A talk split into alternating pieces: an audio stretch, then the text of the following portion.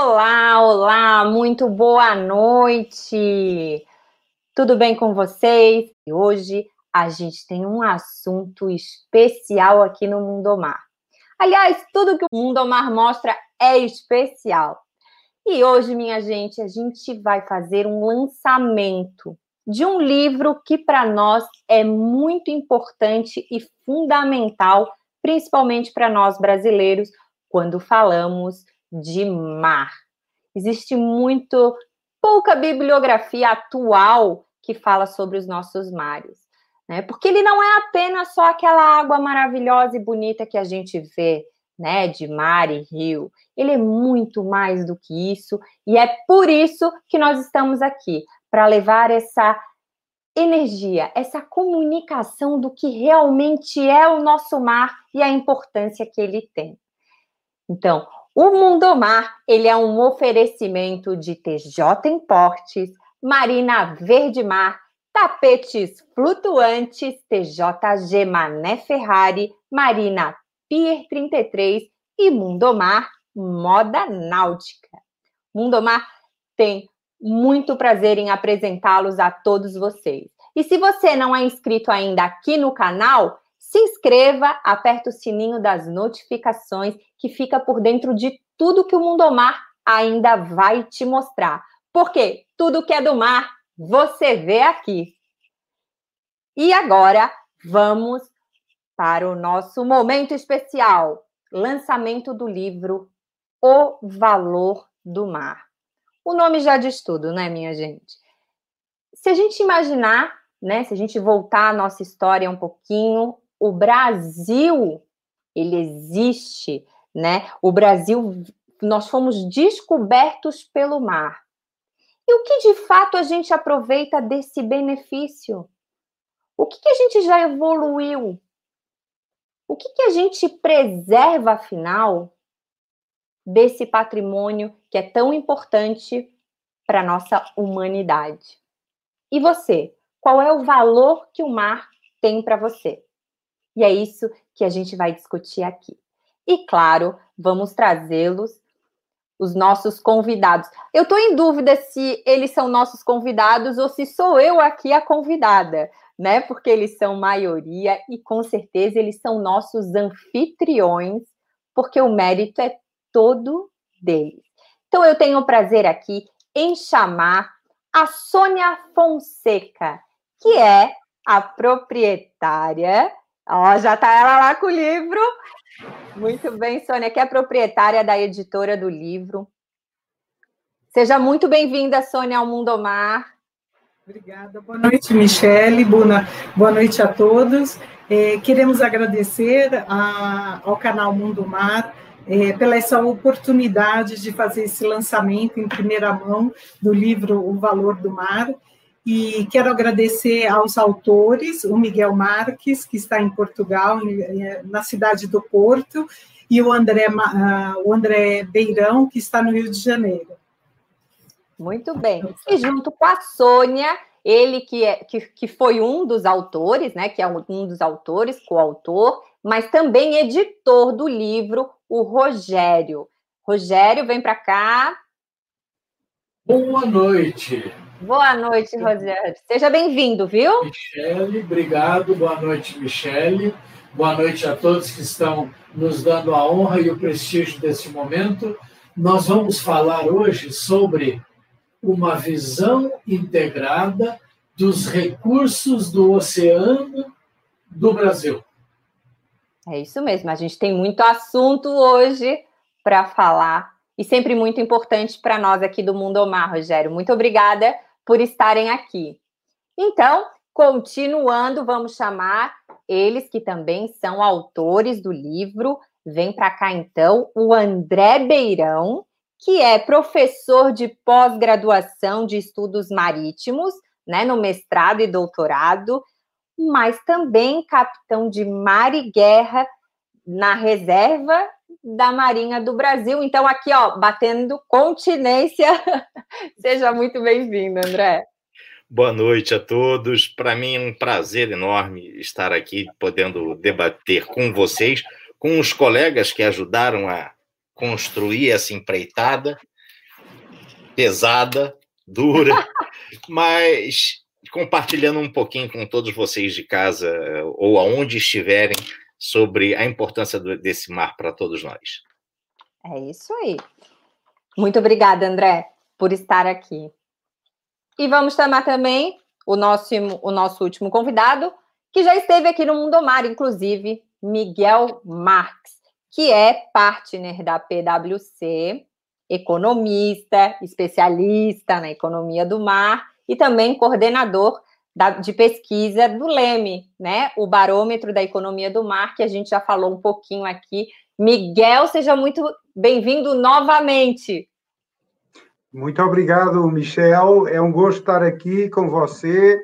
Eh, um abraço muito grande a toda a audiência do Mundo Mar e um cumprimento especial aos meus colegas Sónia, Rogério, André, eh, que desde 2014, segundo diz a Sónia, começou a pensar neste livro e que agora já estamos em 2020 e que ele já está fazendo o seu percurso. Eu posso adiantar em primeira mão que ele já veio nadando até Portugal e já chegou. Chegou na sexta-feira. Está bem, né? Que chegou. Muito bem, Miguel. Obrigada por estar aqui conosco. Bom, então a gente vai fazer o lançamento oficial do livro.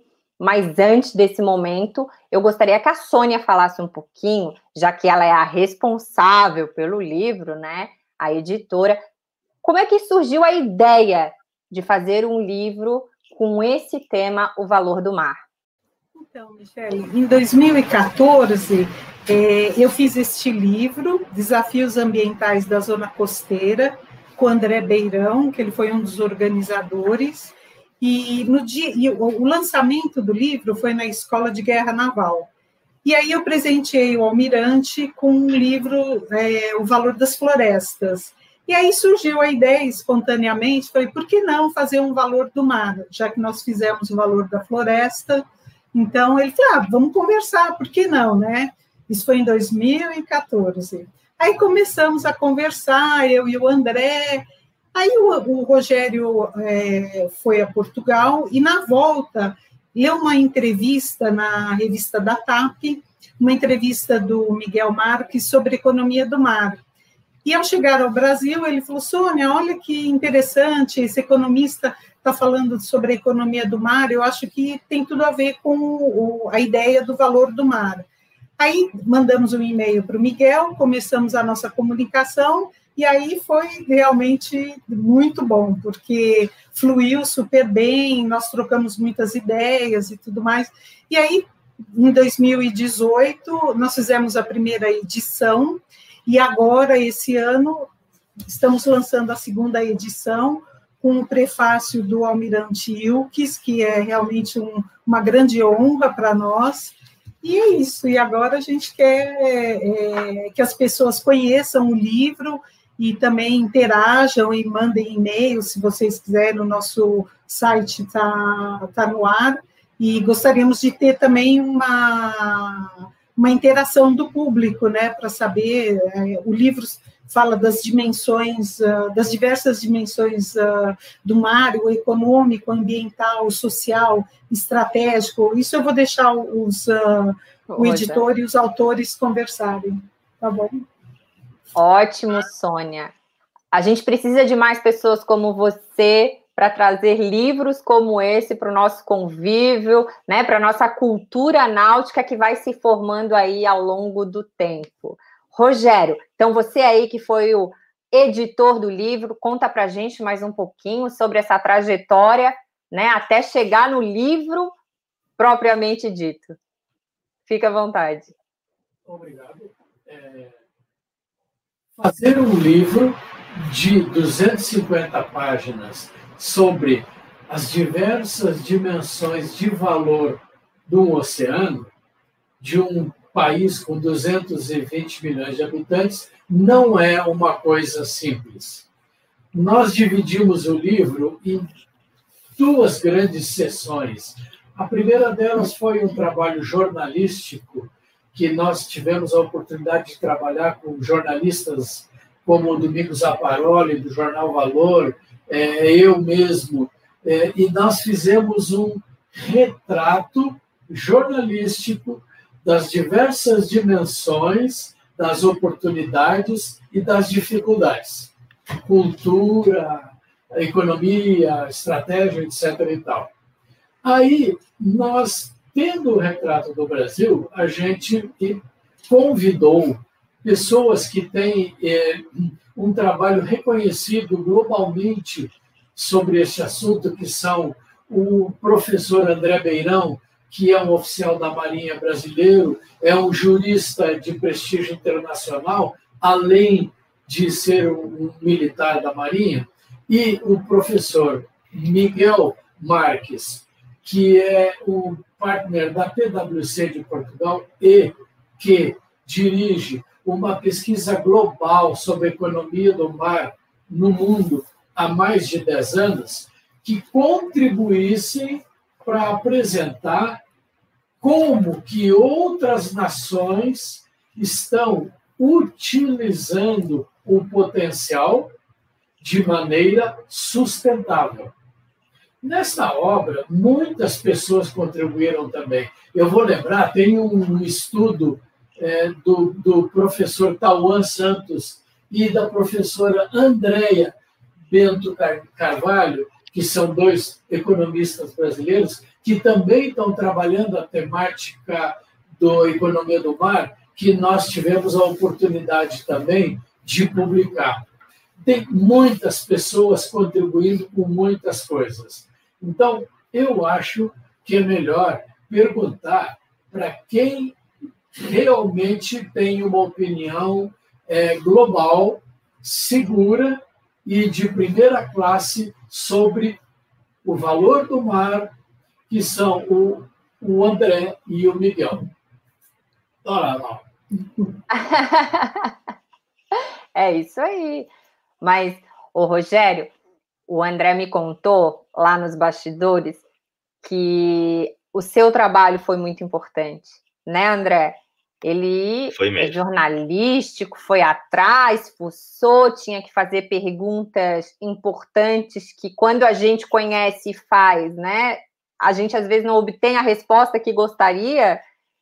Então, fazer um livro não é fácil, né, gente? Talvez é por isso que no nosso setor a gente tenha poucos, porque precisa mesmo do conhecimento, de estudo, né, de muitas mãos e juntar tudo isso também não é fácil, não. Então, o trabalho aí da Sônia e do Rogério, com certeza, é essencial. Até o nome da editora já é um.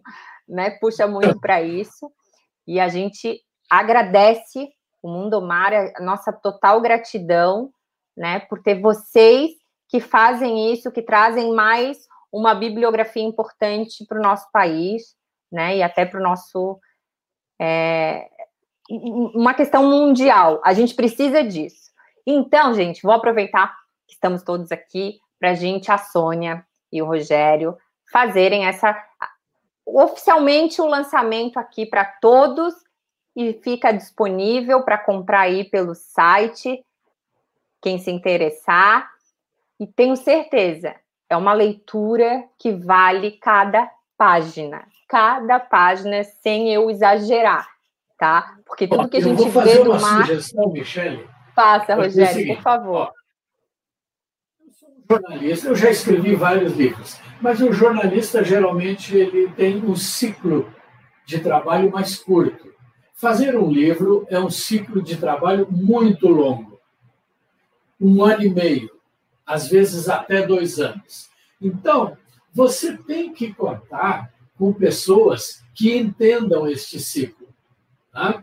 Por exemplo, neste reportagem, nós falamos com mais de 60 fontes para poder escrever esse livro. Teríamos material para 600 páginas, mas não dá para publicar 600 páginas. Então, a gente foi cortando, cortando, cortando. A primeira edição foi um sucesso de crítica, um sucesso técnico. E, e, é engraçado, e vão me permitir os companheiros, os companheiros que estão aí, né?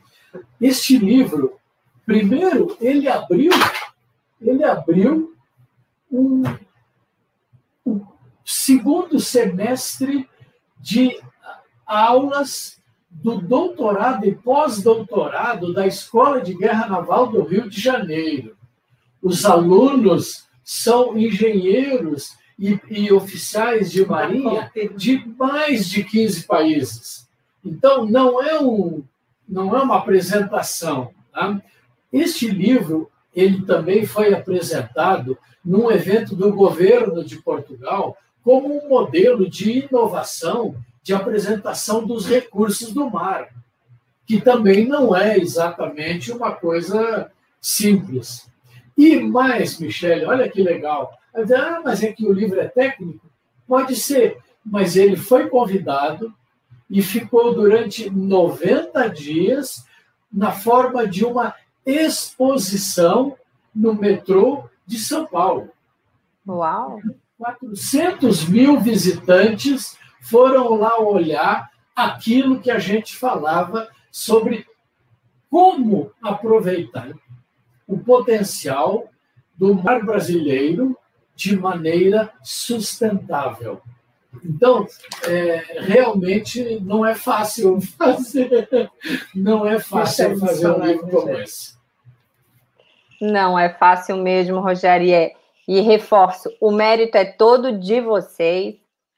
Né? E então, Rogério, não seja modesto também, né? Porque você fez aí um, um trabalho excepcional. Eu li o livro, tá? E ele está muito bem escrito, muito bem feito. A capa, inclusive, do livro, eu amei, né? Porque diz, diz muito sobre o que está no livro. Essa então, foi uma nesse... sugestão do Beirão. Beirão é. Ah, Quando é? a gente falou ia fazer uma segunda edição, é porque o que aconteceu foi o seguinte: a Marinha colaborou desde a primeira edição, até porque o Beirão nos apresentou e a, e a, e a área de comunicação da Marinha é muito competente. Então, trabalhamos. Aliás, nós temos uma entrevista que como ministro, aliás, agora é ministro, que, mas não era ministro. Na época não era. Dire... É, ele era diretor da área do projeto da divisão de submarinos nucleares da Marinha. Nunca tinha dado uma entrevista nesta profundidade e não conta para ninguém, nem para Globo. e a gente conseguiu uma entrevista com um cidadão, um almirante, que hoje é simplesmente o ministro de Minas e Energia. Então, é um, é, um, é, uma, é, um, é um furo jornalístico num livro pesado. Bom, aí a Marinha gostou tanto da obra, depois que ela ficou pronta, que nos convidou para fazer uma segunda edição, tá? incluindo alguns conteúdos de interesse da Marinha, que melhorariam a obra. Consultamos os nossos coautores, eles concordaram, consultamos a nossa diretora e ela concordou e fizemos a obra. Então, agora nós esperamos que essa obra esteja mais acessível, porque vai ter mais exemplares por aí. E nós agradecemos aqui. Mas senão eu não paro de falar. Fica à vontade, Rogério. Mas já aproveito e a gente deixa o nosso agradecimento aqui à Marinha do Brasil, né, mais uma vez, por acreditar, por incentivar essa literatura importante para a gente.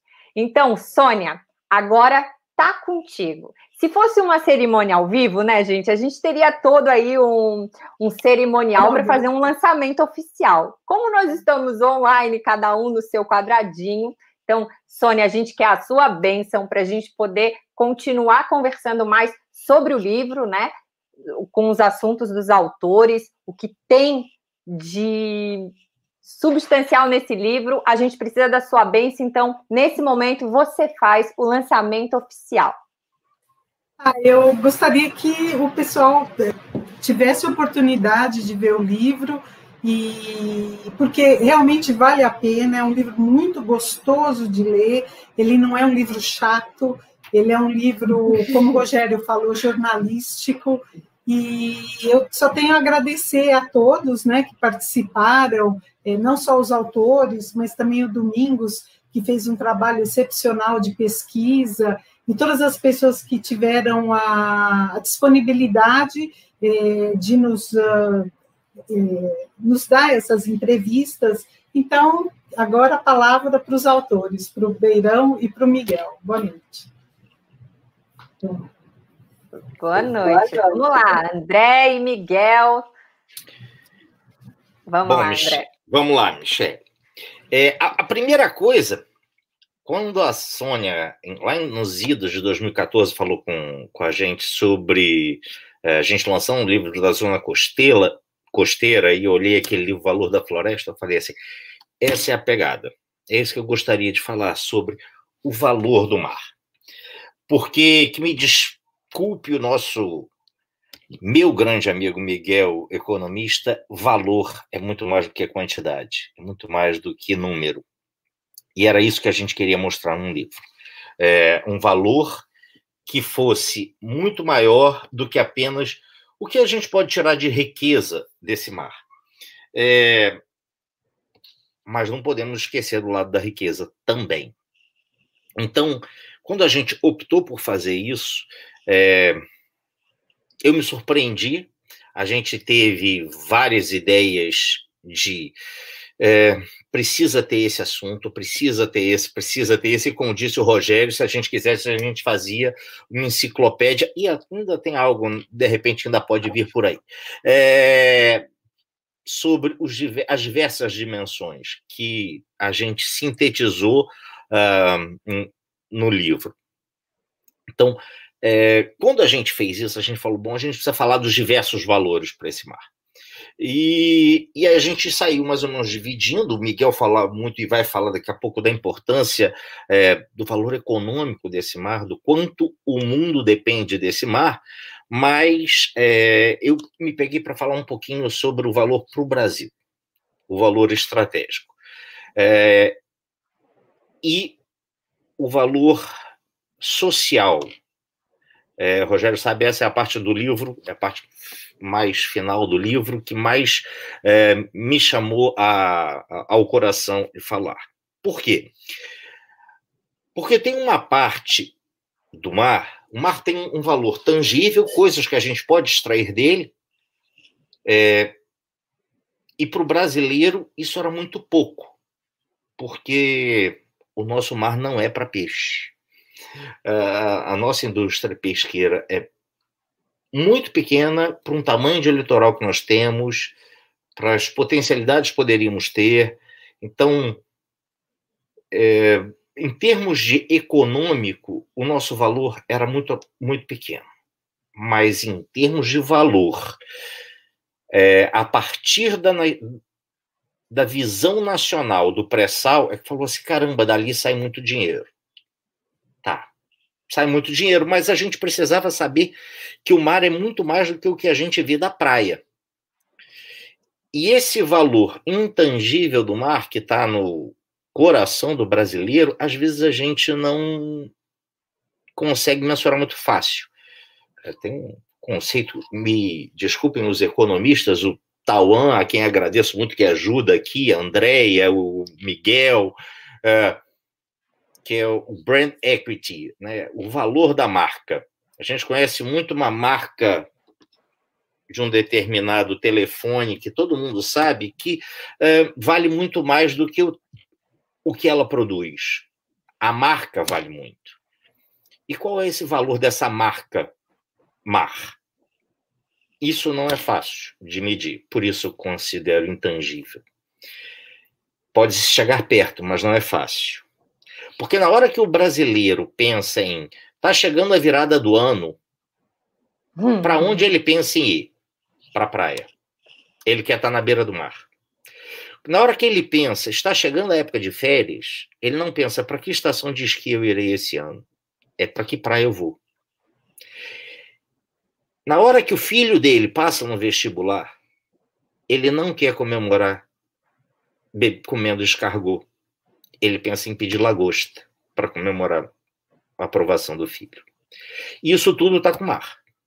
Isso está no sentimento e na maritimidade, que tem um conceito muito especial, que está no livro até esse conceito, poucos lugares tem ele escrito, que é de, da mentalidade marítima, que precisa ser desenvolvida no nosso Brasil.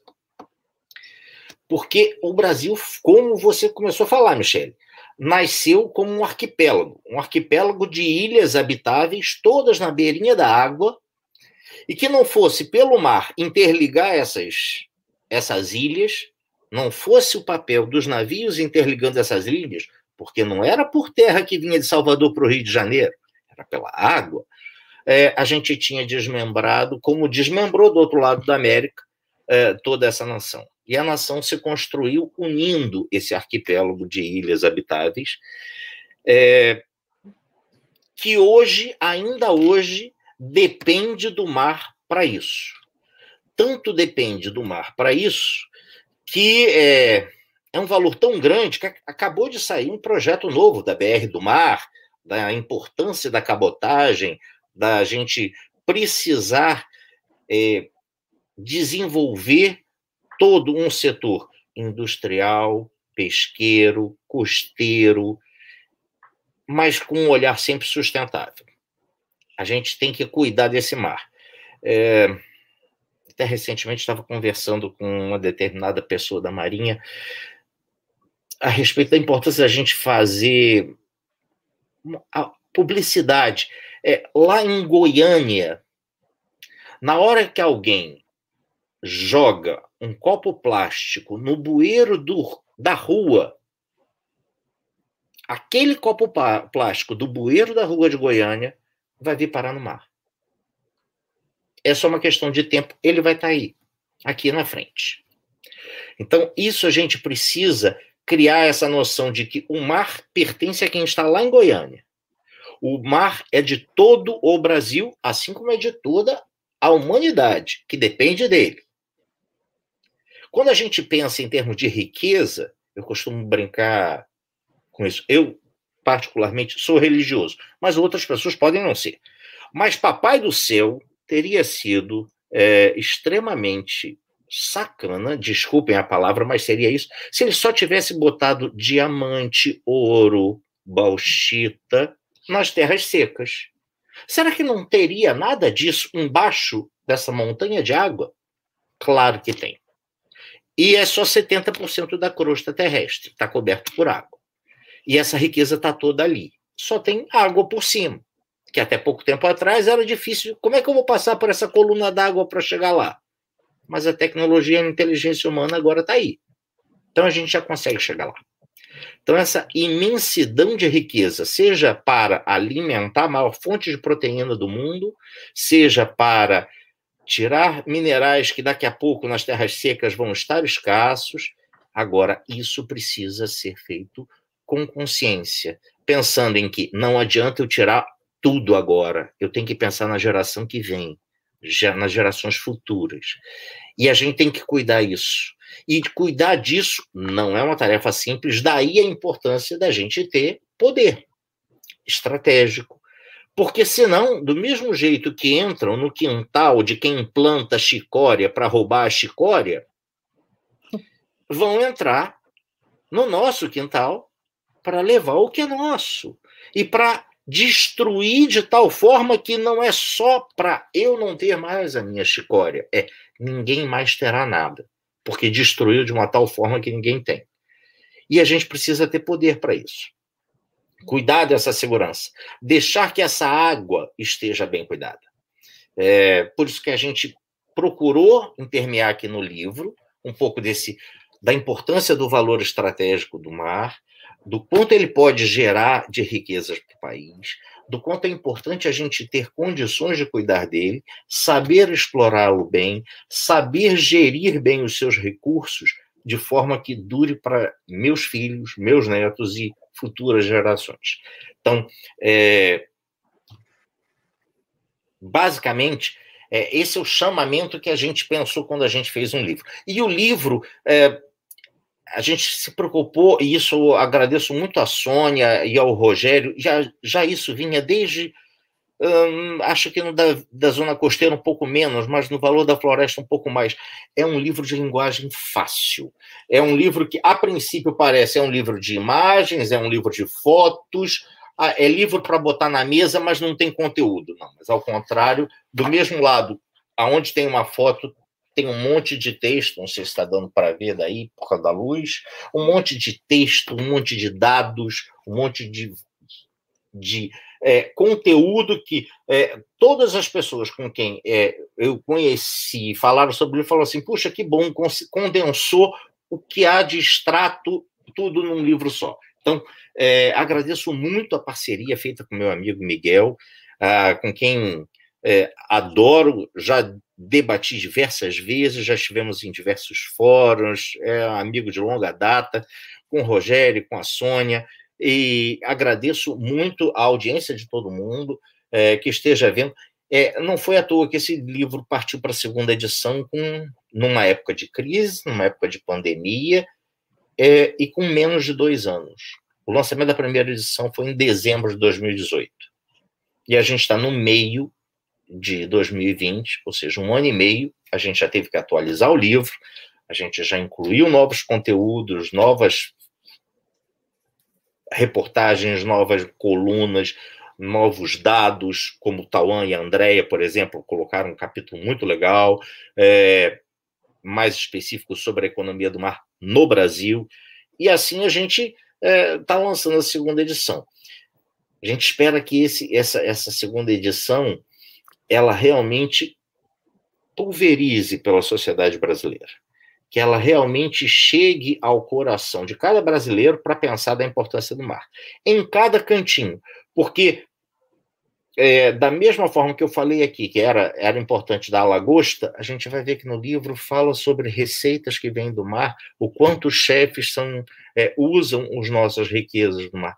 Ah, da hora que eu falei sobre a cultura, sobre o samba nasceu na beira do cais, a nossa principal e mais exportada é, fonte de cultura musical nasceu na beira do cais. Isso está refletido ali. Então, cada um pode se sentir no seu quinhão é, tocado em falar assim: eu não tinha essa consciência, mas é, esse é o quinhão que eu agrego a esse valor do mar, a esse valor dessa marca.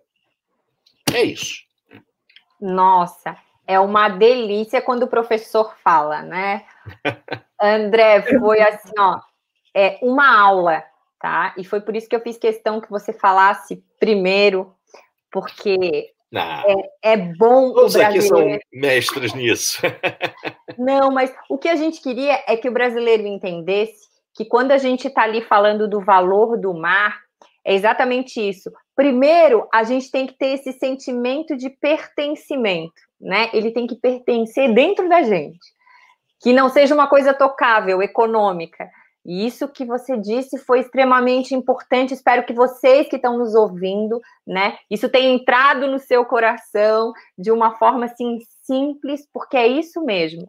Se, primeiro você tem que estar conectado com ele, entender o valor que ele tem para todo o Brasil, né, neste caso, e aí sim a gente vai desbravando. Eu quero só fazer um comentário que foi do nosso comandante da Marinha, Wilkes Barbosa, tá? No livro, que ele diz assim: o valor do mar para o Brasil ele impõe maior conhecimento da sua história, do seu potencial, a sua importância para a consolidação da grandeza da nação que almejamos, né? Então somos nós que decidimos o que a gente quer para daí sim trabalhar e desenvolver. Então, foi com certeza uma grande contribuição aí do nosso comandante da Marinha do Brasil. O Rogério queria fazer uma falinha antes da gente chamar o Miguel. Miguel, segura aí, já vamos falar contigo. Contigo, Rogério. Eu queria lembrar é, que entre as dimensões de valor do nosso mar, nós consideramos a cultura, os poetas, seresteiros, artistas plásticos. Quando o cara quer fazer uma declaração de amor, ele quer uma lua e, se possível, o mar. Né? É, nós falamos também da gastronomia que o, que o André lembrou. Né? Nós temos uma entrevista exclusiva com o Alex Atala, o Alex Atala sobre isso. É, nós temos uma. Um, um, nós avançamos um pouco num negócio chamado biotecnologia, que um dia nós queremos aprofundar. Nós falamos do valor social, nós falamos do valor de, do turismo, dos cruzeiros, nós falamos do valor dos esportes. O Brasil hoje, além de carnaval, ele está exportando grandes atletas do mar. Está lá esse valor. Quanto vale? Como o André falou, é difícil de mencionar. A gente sabe que esses surfistas, navegadores, etc., eles têm contratos que valem algum dinheiro, mas o valor deles é maior do que isso. O valor deles é aquele que agrega a atenção a esse recurso que nós temos chamado o mar. Então, o valor do mar é muito grande, é bem maior do que o valor econômico. E o campeão de, de, de avaliação de valor econômico é este economista que você vai falar agora. É isso mesmo, Rogério, disseste tudo. E o nosso economista, Miguel Marx, eu já vou até antes da tua fala, Miguel, chamar só atenção para uma coisa que eu, né, que eu li no livro que você chama de capital paciente, né? Os recursos que a gente tem aí para desenvolver o mar, a gente também tem que ter um capital paciente. Então, na tua fala, eu queria que tu falasse um pouquinho sobre isso, que eu achei bem importante para a gente conversar. Tá contigo. Com certeza, Michel. Eh, como a Michel reparou, este grupo é muito apaixonado. Quer o André, quer o Rogério, quer a Sónia, eles eh, emanam energia positiva sobre o mar, o que é muito bom. E essa é a primeira nota que eu gostava de dar. Eu, eu, eu assumo, eu sou economista, mas eu queria dizer a vocês que eu nasci na beira do mar. Eu só me tornei economista com 21 anos. Antes, eu era um elemento, mais um elemento da, de uma comunidade marítima portuguesa muito interessante. E pegando nesse elemento e, e, dando seguimento à fala apaixonada dos meus colegas, dizer que este livro é de facto um hino ao mar do Brasil. Ele eh, fala, como foi dito aqui, de samba, de cultura, de uma certa religiosidade Todos nós sabemos a importância de Emanjá e de outras eh, forças energéticas positivas relacionadas com o mar. E como foi dito pelo Rogério, estamos a falar de um país quase continente, com 220 milhões de habitantes. E para mim, que tenho viajado para o Brasil desde há mais de 10 anos para estudar o mar brasileiro, ao mesmo tempo que estudo outros mares, o da Índia, o da Europa, o da África, eu posso dizer com experiência, cada vez mais brasileiros se estão a reencontrar com o mar. O mar nunca saiu do seu íntimo, provavelmente esteve escondido. E aqui queria dar uma nota importante deste livro, que é a própria uh, apresentação feita pelo Sr. Almirante Ilques. Na minha opinião, como especialista de assuntos de mar, é uma carta magna do mar do Brasil. Recomendo a todos, mesmo que não tenham muito tempo para ler, que leiam pelo menos a introdução do Sr. Almirante Ilques Barbosa Júnior, e repito, é uma carta magna do mar do Brasil, e estamos a falar de um homem que, obviamente, para o Brasil é uma entidade máxima no mar, mas para o mundo é um dos poucos pensadores estratégicos do mar.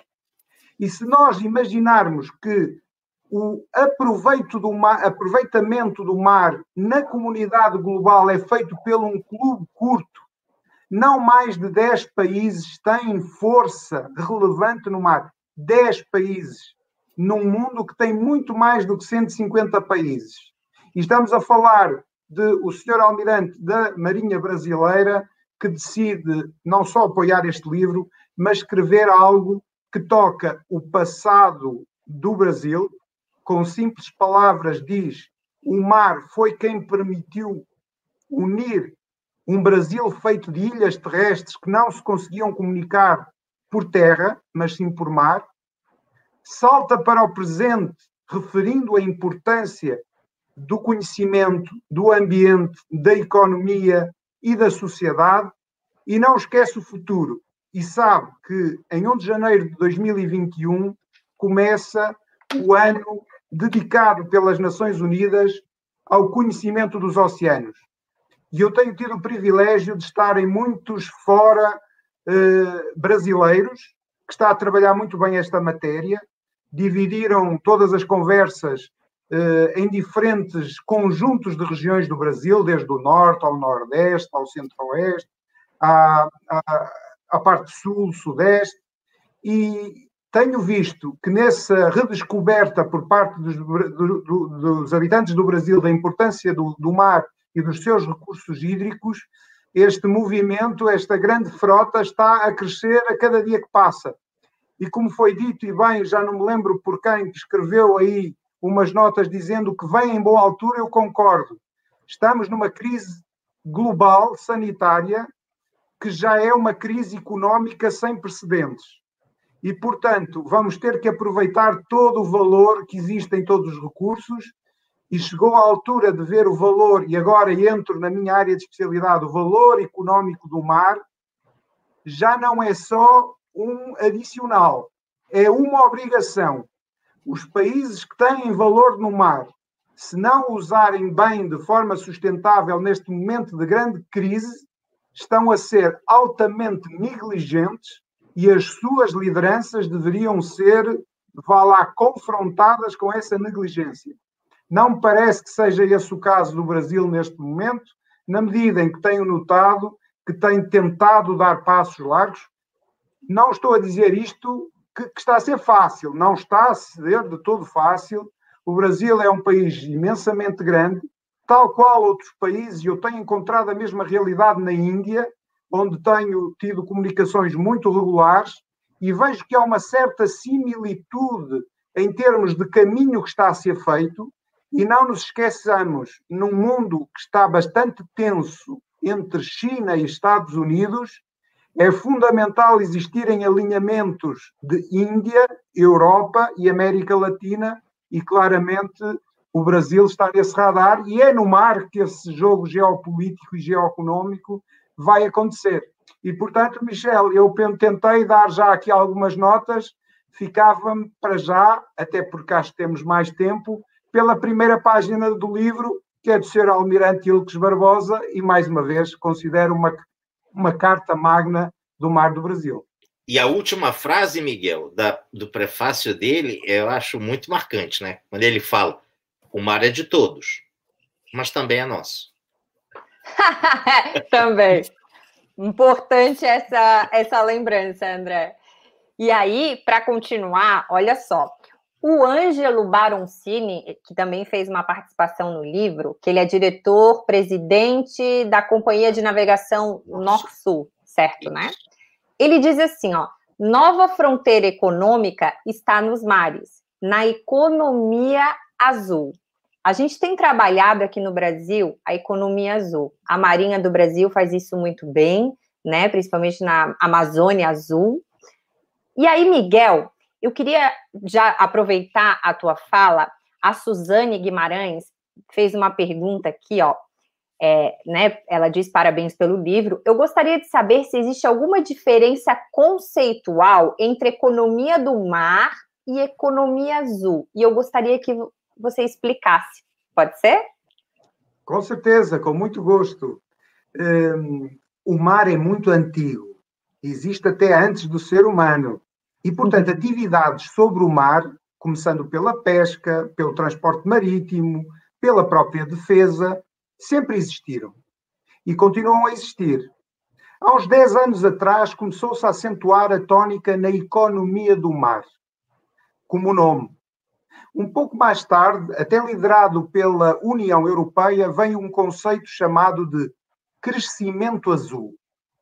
Ou seja, já trazia uma nuance, que era crescer, tem a ver com economia, mas azul tem a ver com o mar, mas um mar eh, seletivo. Nem todas as indústrias entravam na, nesse crescimento azul, nomeadamente o petróleo e o gás. Um pouco mais à frente, começou a ser contestado a palavra crescimento. Era muito mais importante falar-se em desenvolvimento. Então começou-se a falar muito em economia azul. Ou seja, nem todos os setores entram dentro da economia azul e nem sempre o crescimento é importante. Talvez seja melhor o desenvolvimento. Mas depois vem um relatório muito conhecido, também está no nosso livro, baralhar ainda mais as contas. Chamou Economia Oceânica. E, portanto, termino dizendo o seguinte: o nome daquilo que é mais importante, que é uma visão integrada do mar e da água, está em mutação. Agora, fala-se mais em economia azul. Mas eu permito-me, já que estou nisto há algum tempo, dizer que daqui a uns anos vai mudar o nome. E, felizmente ou infelizmente, o nome muda de acordo com a mudança nas lideranças globais. Sempre que tivermos novos presidentes das Nações Unidas, novos presidentes da União Europeia, tendencialmente fazem um rebranding dos processos. Mas o essencial fica, que é o recurso mar e a visão integrada do mar. Ou seja, desde o conceito de economia do mar, passando por crescimento azul, economia azul ou economia oceânica, nenhum deixou cair o mais importante, que é olhar de forma transversal para todas as indústrias do mar ou para algumas indústrias do mar, consoante uma visão mais ou menos sustentável ambientalmente. Mas o que importa é, por exemplo, um porto tem uma atividade comercial, mas também tem uma atividade de pesca, também tem uma atividade de lazer, também provavelmente está ligado com a indústria da energia, certamente está ligado com a indústria dos cabos submarinos e antigamente via-se cada indústria isoladamente. O que se quer ver agora com a economia do mar e com a economia azul e com a economia oceânica é como é que se isto interliga. Como é que conseguimos multiplicar em vez de só somar. Eu não sei se consegui responder, mas sim, há diferenças entre economia do mar e economia azul, sendo que há uma semelhança nas duas, que é a visão integrada do mar. Essa visão integrada é que é importante. Então, ó, Suzane, eu vou te recomendar a ter o livro. Vai fazer diferença para a gente entender aí todo o contexto. E sobre esse valo, os valores estratégicos que o professor André estava falando, André, é, como que a gente pode, como um começo, né, começar a, a trazer essa mentalidade marítima para as pessoas? Sabe? Difundir. Na tua visão, como que isso pode acontecer? Olha, é, algumas ações precisam ser feitas. Algumas são muito bem feitas, mas podem ser é, incrementadas. Basicamente, essa, esse, esse valor estratégico para o brasileiro comum, ele precisa ser trabalhado desde a sua infância. E isso é pouco trabalhado. Alguns setores fazem um trabalho muito bacana, tem escoteiro do mar. Isso é muito bem trabalhado, por exemplo, em nações com maior maritimidade. Portugal, por exemplo, trabalha muito bem isso com as crianças.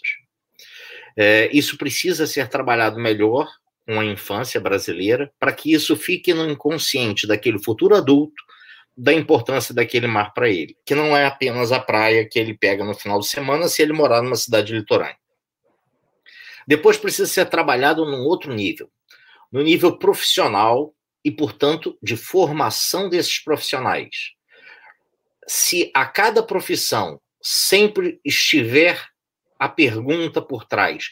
E o que eu posso fazer nesta profissão, seja engenheiro elétrico, engenheiro mecânico, engenheiro de materiais, professor, biólogo, o que eu posso fazer com isso em relação a 70% da, da superfície terrestre? Ao mar. E como eu posso desenvolver essa minha profissão para o mar a quantidade de inovações, de novas ideias, de novas perspectivas de investimento que teriam para o mar seriam gigantescas. E, portanto, precisa se trabalhar na formação profissional da mentalidade brasileira. Isso já não é mais naquela criancinha que apenas ia bucolicamente ligada ao mar, mas já no profissional. É na graduação e principalmente no nível de pós-graduação, onde nasce conhecimento. E depois, em paralelo, precisa se trabalhar isso em no poder público, para que cada ação que ele faça, ele tenha por consciência pensar o mar de uma forma mais integrada. A quantidade de políticas públicas que precisam ser pensadas pelo poder público para poder aproveitar esse mar de uma forma mais sustentável, mais integrada, interligar mais a, a, a, a todas as cadeias a, a quantidade de PIB que vem ligado ao mar, é, isso a Andrea, por exemplo, que é colaboradora no livro, ajuda. É, o quanto o mar do Brasil é importante para o PIB brasileiro? Sabe quantas pesquisas chegaram nesse número? A gente já teve número de tudo que foi lá. Uma. Foi a tese da Andréia que eu tive o prazer e a honra de participar na banca dela de doutorado. Uma pesquisa no Brasil. Agora, tem um grupo até ancorado na Escola de Guerra Naval, coordenado por ela e pelo Tauan, o Grupo Economia do Mar, estudando exatamente para tentar mensurar isso. Qual é o valor ao PIB nacional que o mar do Brasil traz? Isso precisa ser permeado na sociedade civil e, naturalmente, isso chegar no poder, no poder do país. Isso estar na agenda isso estar no poder legislativo, isso estar no poder executivo, isso estar na cabeça de quem é, orienta o futuro da nação. Normalmente não é uma temática, existem pessoas trabalhando isso, mas normalmente os lobbies uh, não são tanto pelo mar, os lobbies são por outros setores. Então, é, eu acho que há um caminho enorme de se trabalhar em diversas iniciativas. É, isso, graças a Deus, está mudando. Tá? É, vou dar um exemplo típico para o estado de Santa Catarina. É, até o Brasil se tornar independente, é, a indústria naval era Salvador. Depois que a capital vem para o Rio de Janeiro, essa indústria era Rio de Janeiro. A partir da década de 90, a gente começa a ver, e estão construindo até navio de guerra lá no Ceará. Estaleiro nasce. Isso é bom, começa a descentralizar do Rio de Janeiro. E agora, o consórcio que ganhou para construir as corvetas é de Santa Catarina, com o oceano. Uhum. A Secretaria de Desenvolvimento e Turismo de Santa Catarina, é, sobre isso, por uma mestranda, e essa é a importância de trabalhar na formação de mente que será formadora de opinião.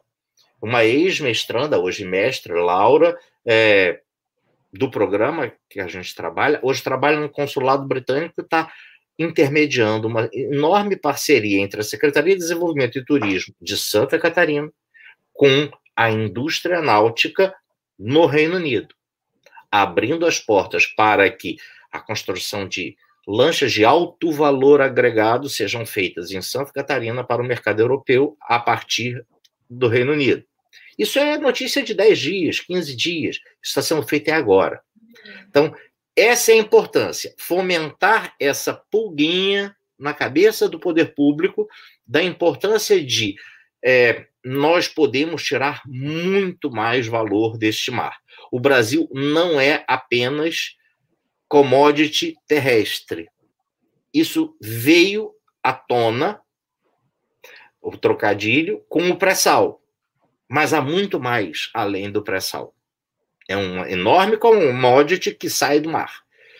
Mas tem muito mais coisa que pode sair dessa relação terra-mar do, desse continente enorme brasileiro.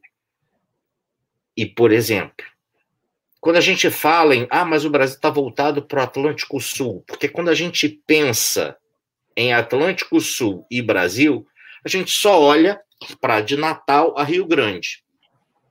Ninguém lembra que de Natal a foz do Oiapoque é Atlântico Sul, apesar do uhum. Equador passar em Macapá, mas ali é Atlântico Sul. E ali está de frente para dois grandes mercados, europeu e americano, que pode ser um senhor entreposto para isso. Mas isso precisa ser trabalhado estrategicamente. Há enormes portos que podem ser desenvolvidos no norte do país para servir nesse tipo de coisa. É, Santa Catarina Rio Grande estão de frente, é, toda a região sul estão de frente para a área de maior potencial pesqueiro do país, que está aí, é no sul, uhum. de frente para a Antártica, que é uma enorme riqueza, da onde sai muita pesquisa e ciência importante para nós. Muitas das coisas que estão sendo desenvolvidas agora, nesse momento de pandemia, estão vindo de pesquisas que são feitas a partir da biotecnologia marinha. E se a gente não tiver gente pensando nisso, a gente vai continuar sem ter esse enorme conhecimento que pode ser fundamental para a gente manter a nossa sobrevivência na Terra. Então, é, esse valor estratégico, você me pergunta, precisa ser trabalhado desde a cúpula do poder público até aquele garotinho que está na escola, mas que sabe valorizar o mar. É, a gente tem um Dia Nacional da Amazônia Azul. Quem aí sabe qual é o Dia da Amazônia Azul? Novembro. 11 de novembro. Ninguém sabe. Isso precisa ser trabalhado na mentalidade daquela criancinha da escola, da importância daquele mar, que aquele dia seja pensar o mar, seja pensar o quanto do mar é importante para ele, seja ele onde estiver, esteja ele em Goiânia, aonde está milhares de quilômetros de terra, no meio do Brasil, mas ele entender o que eu fizer aqui pode redundar lá. Se eu poluir o rio aqui, que passa do lado da minha casa, essa poluição que eu jogar no rio vai se juntar no outro rio, que vai se juntar no outro rio, e daqui a pouco está lá na beira da praia. Então, é isso que eu tinha para falar. É isso mesmo, André. Até inclusive a Associação Náutica Brasileira, a Catimar, ela trabalha já essa visão com os rios, porque aqui há uma, né, aqui no Brasil, há uma ideia, quando a gente fala mar, inclusive o nome do programa Mundo Mar, a gente não trabalha só com o mar, né? A gente trabalha com águas. Mas é que mar é, a, é, é o maior sempre representa, vamos dizer assim, né? É o indutor. Então, é, a gente viu que eles estão tentando aproximar as pessoas das águas, porque quando você tem essa aproximação, você começa a ter aí o pertencimento, você cuida, né? Você valoriza e aí naturalmente vai se desenvolvendo infraestruturas, né, para estar ali. Aí você vai empreendendo e assim vai se desenvolvendo nas localidades esse valor, né? Entre tantos outros. Mas muito bom a gente conversar sobre com pessoas, né, especialistas no assunto, ainda mais professor, é, que traz é, bastante simples esse jeito de falar do mar, porque é complicado as pessoas entenderem no nosso meio, sabe, esse valor. Ah, é, cada, eu, eu fiz muitas perguntas, e qual é o valor para você do mar? Eu não recebi a resposta de ninguém. Michele, é, tem uma pergunta de um, um dos nossos é, telespectadores, o Charles. Como é que a gente pode proteger esse, esse enorme valor é, marinho de difícil fiscalização? É, essa é uma parte que não estava na primeira edição do livro, que apareceu agora, na segunda edição, falando um pouquinho da visão da questão da segurança para o mar. É, essa é uma particularidade interessante de falar do Brasil, que é diferente, por exemplo, do caso de Portugal. A gente tem. Segurança é uma palavra complicada, porque em outras línguas você tem duas palavras diferentes para falar sobre segurança. No inglês você tem security safety. No francês, sûreté sécurité. É, português e espanhol, segurança, seguridade. Mas juntar esses dois conceitos que são tão diferentes, porque quando a gente fala de security, a gente entende bem do que, que a gente está falando. É a ameaça que a gente precisa se proteger. Pirataria, roubo, uh, tiro, guerra, tá tudo ali dentro do security. E, e o safety, cuidar de que o mar esteja bem sinalizado, que as cartas náuticas sejam boas, que as embarcações sejam fiscalizadas, que as pessoas tenham conhecimento técnico adequado para operar no mar, para ninguém bater em ninguém e tal. Isso tudo está no conjunto de safety.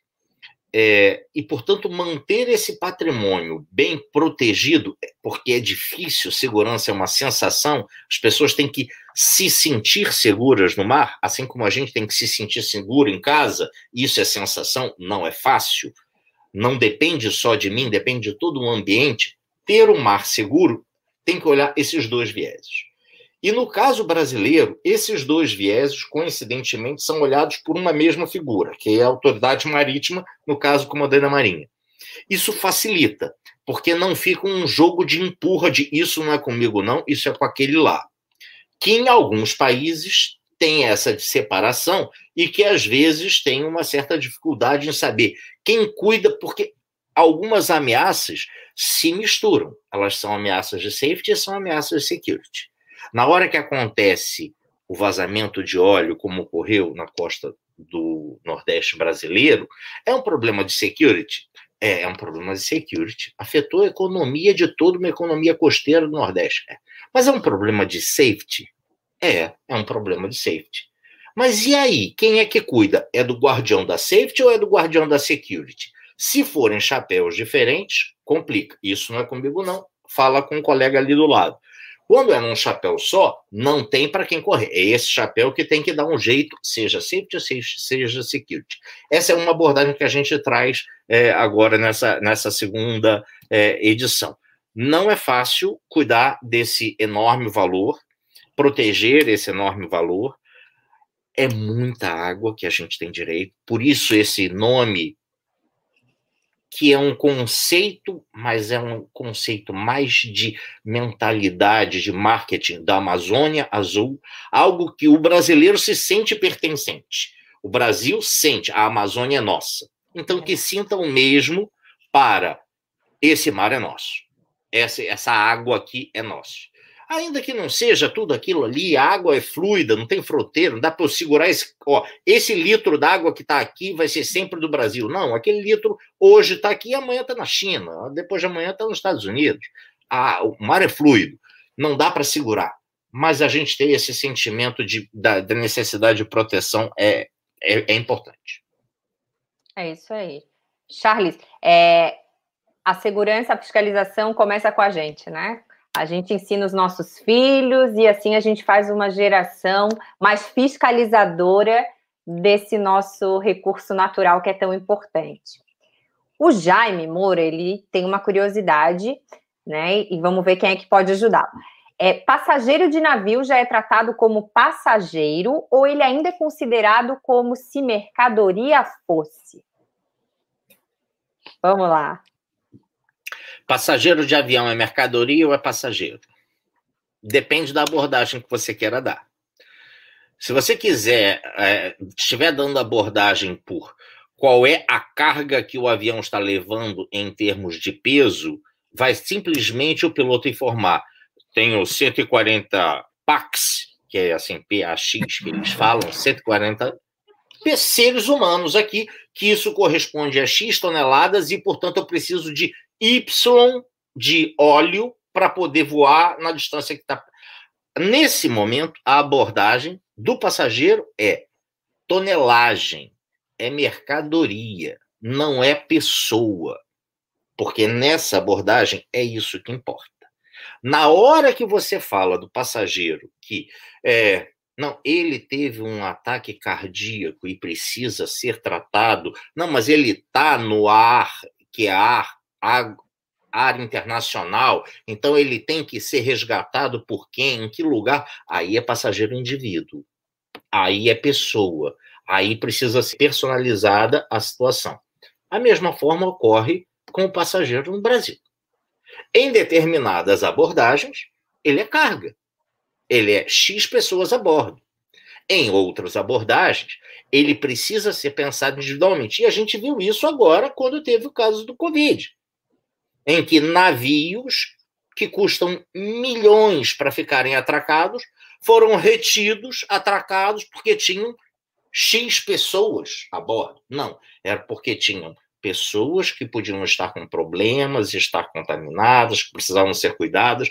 Naquele momento não foi carga, aquele momento foi passageiro. Então, depende da abordagem, ele é encarado simplesmente como carga ou ele é encarado individualmente como merece ser. Ótima resposta. Pelo menos eu me senti satisfeito, espero que você também, Jair. Ô, Rogério, eu acho que você se manifestou, queria fazer alguma parte, por favor. O Brasil não está nas principais rotas econômicas do turismo no mar.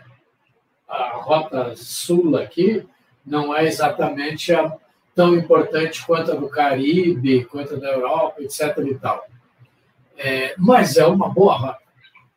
É, o movimento, e, e essa é outra das dimensões do livro, o movimento turístico de movimentar passageiros de cruzeiro no Brasil, ele foi para, ele cresceu, cresceu, cresceu, cresceu e começou a cair, cair, cair, cair, cair, e ele ainda está em queda é, há cinco ou seis anos atrás, ele chegou no, na, numa maturidade e começou a cair. Por uma série de razões. Né? É, razões de legislação, preço de petróleo, preço de não sei o quê, etc. e tal.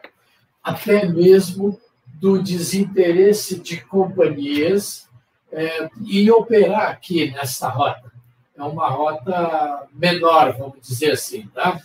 É, porque o cara vai, ele quer aproveitar para ir a Buenos Aires, né? quando ele tem Rio de Janeiro, São Paulo, Recife, etc. E tal. Então, é, para complementar o que o professor Beirão colocou, sim, nós estamos evoluindo para portos onde havia um tratamento de carga para receber passageiros e agora estamos começando a ter terminais de passageiros que estão melhorando, mas como você sabe, aqui no Brasil tudo é muito volumoso. Eu uma vez fui embarcar em Santos, eu entrei numa fila que eu imaginei que eu ia levar três dias para chegar no guichê, porque é uma coisa absurda a quantidade de pessoas num lugar apertadinho. Então, é difícil. E outra coisa, só para lembrar: quando você coloca 3 mil, 4 mil ou 5 mil pessoas a bordo, você tem que ter comida para essas pessoas. Não é, é, o tratamento requer um pouco mais do que Pax. O cara realmente tem que incrementar, existem regras. Eu, na primeira edição do livro, é, nós entrevistamos o, o, presidente, o CEO da maior empresa que opera é, cruzeiros aqui na, na nossa costa, e ele contou esse tipo de coisa que nós complementamos com outras fontes. Então, o turismo é outra das dimensões que o Brasil deveria levantar as duas mãos e agradecer para o Senhor que existe e que a gente pode melhorar. E se me permite, eh, Michele, tem um trabalho grande que o seu portal está trabalhando e pode ajudar mais ainda, que é ajudar formadores de opinião a entender do que, que nós estamos falando de Amazônia Azul, de safety, de segurança, de recursos do mar, etc., etc. e etc. Formadores de opinião são editores de jornais, de revistas, de, de o, o Miguel Marques foi entrevistado há um ano atrás pelo Heródoto Barbeiro, um programa de televisão, o Heródoto ficou fascinado com os recursos que o, que o mar do Brasil poderia oferecer se nós tivéssemos mais organização e, e caminhar na mesma direção.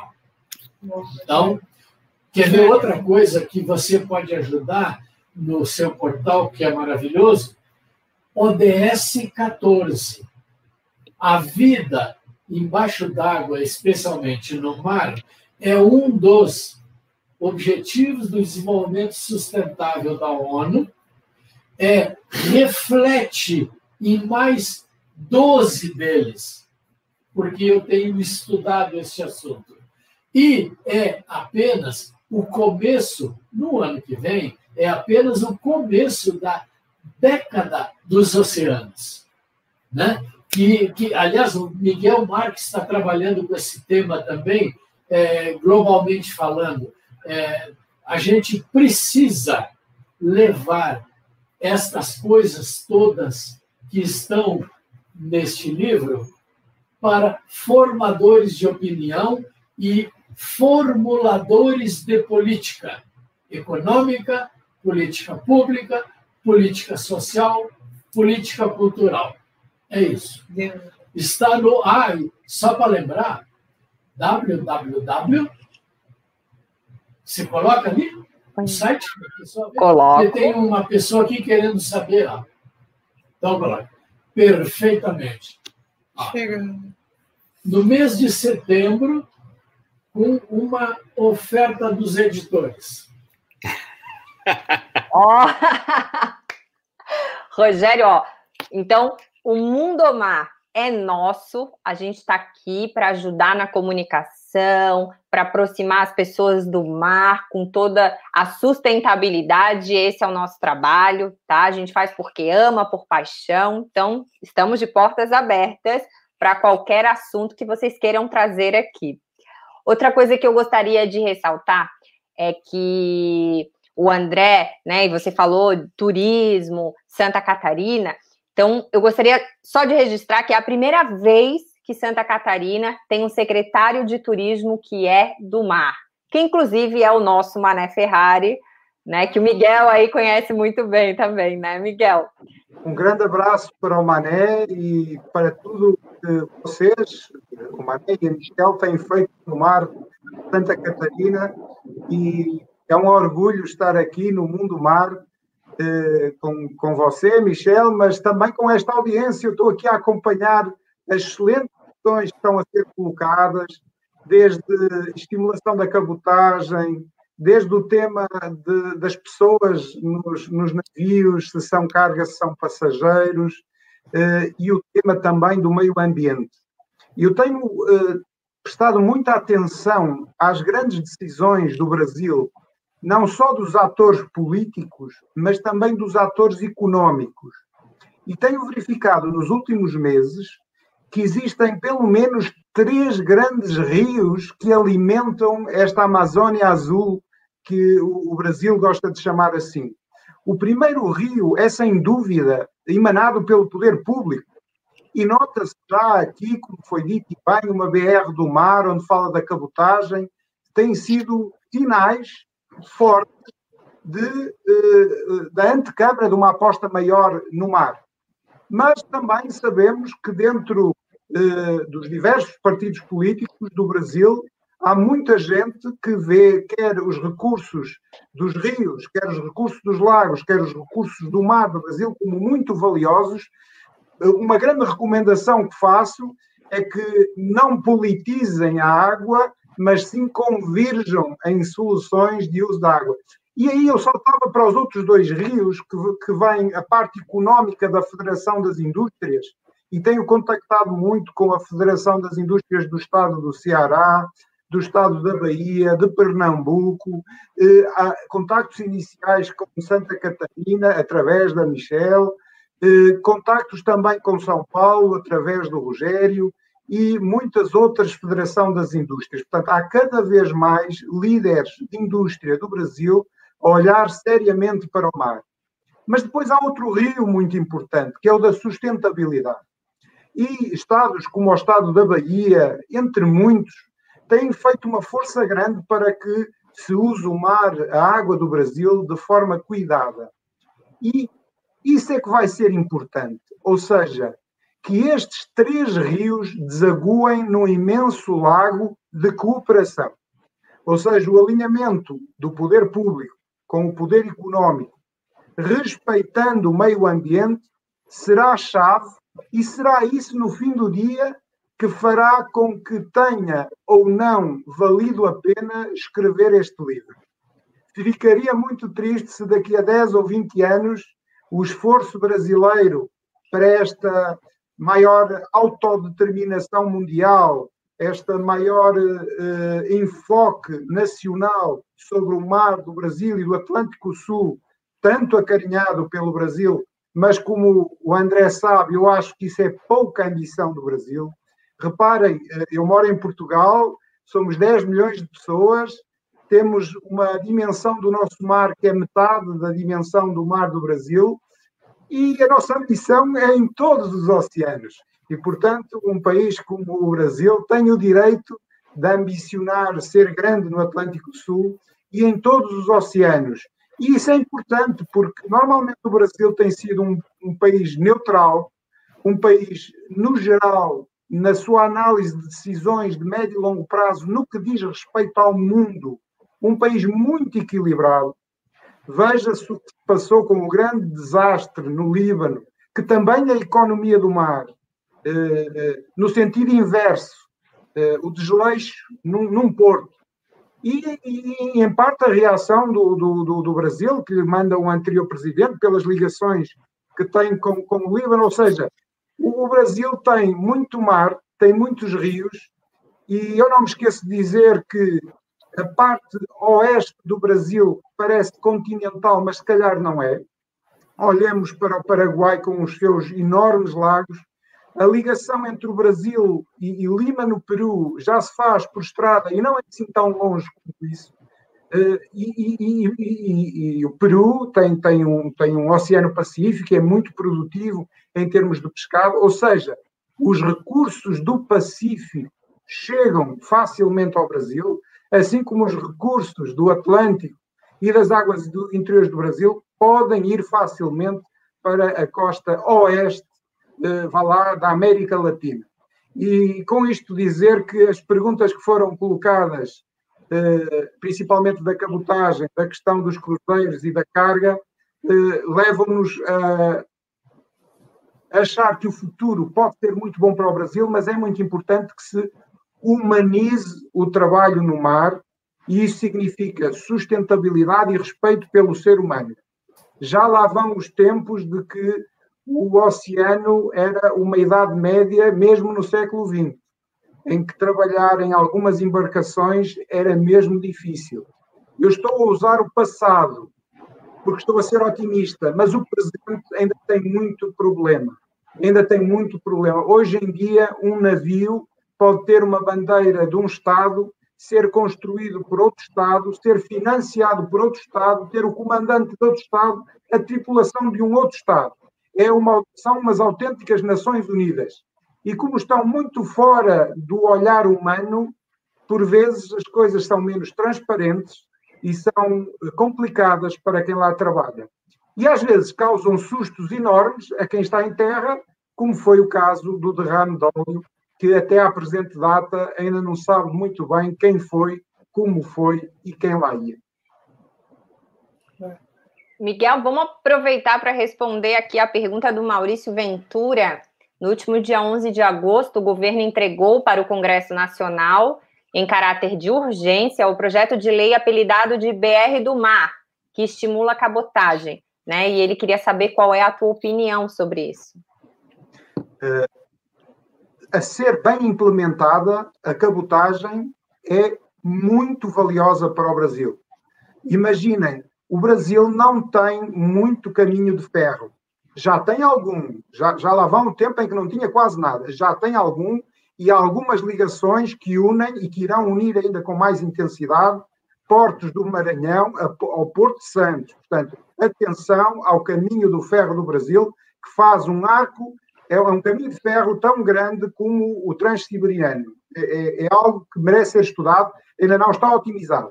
Mas o Brasil é muito mais do que isso e já tem os seus caminhos de ferro feitos, que são os seus rios e os seus lagos. E como, como disse o almirante Ilks, na, numa, que eu chamo uma carta magna do mar, o Brasil sempre se manteve unido através da cabotagem. Portanto, não é de agora a importância da cabotagem. Mas, infelizmente, ela tem estado um pouco parada. Por vários motivos. Certamente é preciso fazer melhor na gestão portuária, e com isto eu não quero dizer que a gestão portuária no, no Brasil não seja boa. Aliás, gostaria de saudar muitos dos diretores e presidentes dos portos do Brasil, porque de facto têm feito eh, como se diz em Portugal e penso no Brasil também, omeletes sem ovos, porque com toda a burocracia do Brasil não é fácil gerir um porto, mas tem dado passos grandes. No entanto, não se conseguirá ser, na minha opinião, eficaz na cabotagem marítima no Brasil se não se contar com a rodovia. Parece estranho o que eu estou a dizer, mas até agora muita da circulação económica dentro do Brasil usou a rodovia. E o objetivo é que, com a melhoria da cabotagem, todos ganhem. Rodovia e acovia. Porque certamente acontecerá o que está a acontecer na Europa. Em certos países na Europa, principalmente os países pequenos da Europa do Centro, estamos a falar de Luxemburgo, República Checa, já não cabe mais nenhum caminhão e, portanto, a mesma coisa acontecerá com as rodovias do Brasil. Há um limite para tudo. E por isso eh, eu diria que investir na cabotagem em parceria, portos, pessoas do transporte marítimo e da rodovia, talvez seja uma solução para evitar conflito e tensão. Porque eu não acredito que se consiga implementar bem a cabotagem marítima no Brasil, esquecendo ou ignorando a rodovia. É, Pode Michele, falar, posso, posso, contribuir um pouquinho o que o Miguel Pode. falou? Olha, é, eu vejo esse, esse projeto BR do Mar, além do seu da sua utilidade prática, que o Miguel falou, que pode nosso mercado de cabotagem no Brasil é gigantesco para reduzir o tráfego nas rodovias e ele bem integrado, com um bom sistema logístico, integrado aonde já tem ferrovias, isso pode alavancar tremendamente. Integrado às hidrovias internas, é, que eu costumo chamar as veias abertas da Amazônia, que são os rios todos que permeiam a Amazônia e, e que vão todos confluir lá para Foz do Amazonas, isso é, o potencial de cabotagem é gigantesco. Mas a grande houve uma grande preocupação que eu senti é, quando o Brasil estava fazendo uh, o acordo Mercosul-União uh, Europeia, de que é, uma das coisas que estava prevista nesse acordo era uma certa flexibilização um, maior aos navios da União Europeia em função desse acordo bilateral Mercosul-União Europeia em termos de cabotagem. E isso trouxe uma expectativa muito ruim a grande parte do setor. Eu falo, bom, se já está ruim e abrir esse mercado a uma cabotagem europeia, vai ficar pior ainda.